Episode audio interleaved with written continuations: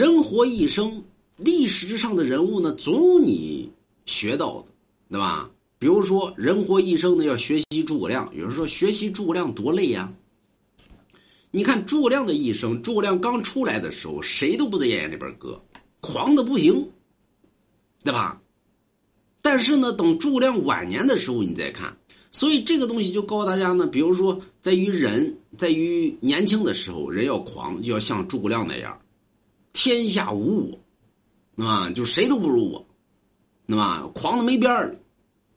等到这个中间呢，是诸葛亮呢一直在学习的一个过程。他学习刘备身上的能力，学习这个关羽身上的能力，学习这个张飞身上能力，他把所有人身上能力都学到自己身上。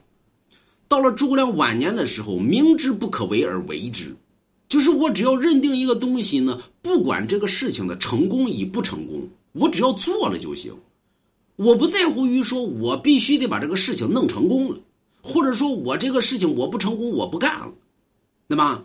人活呢，要活于诸葛亮最后的这个倔强的精神，就是我只要做了，与成功与不成功没关系，我努力了就行了，我这一生不后悔。